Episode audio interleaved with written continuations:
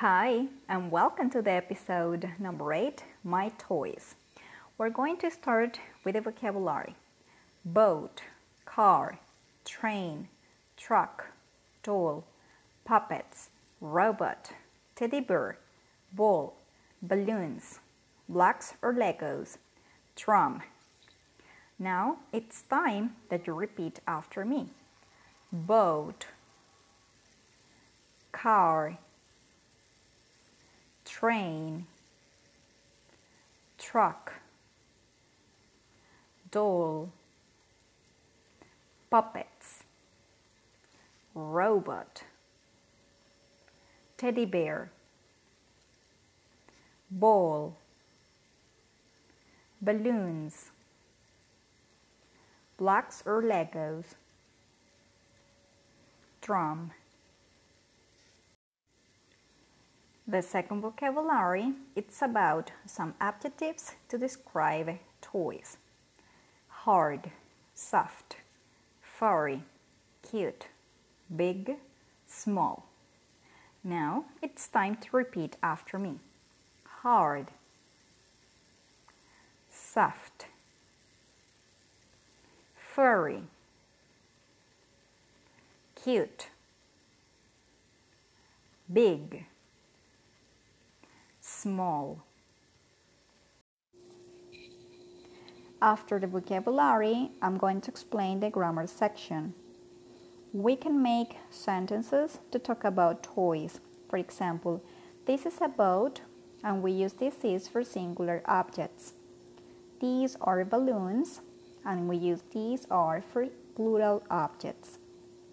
Also, we can make some questions to talk about toys and describe them.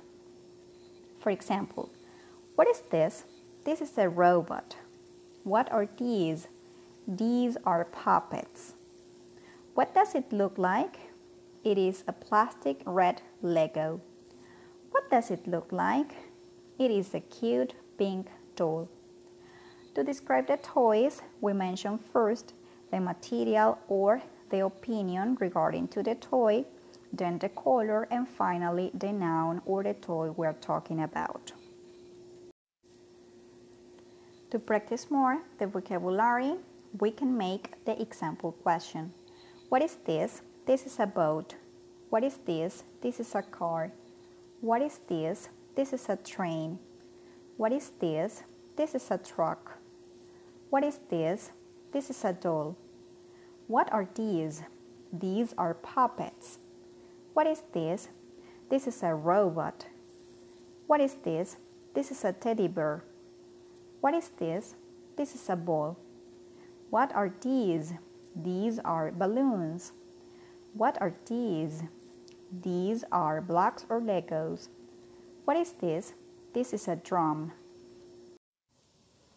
To practice the adjectives, we're going to do the exercises from the handout we're going to describe the following toys.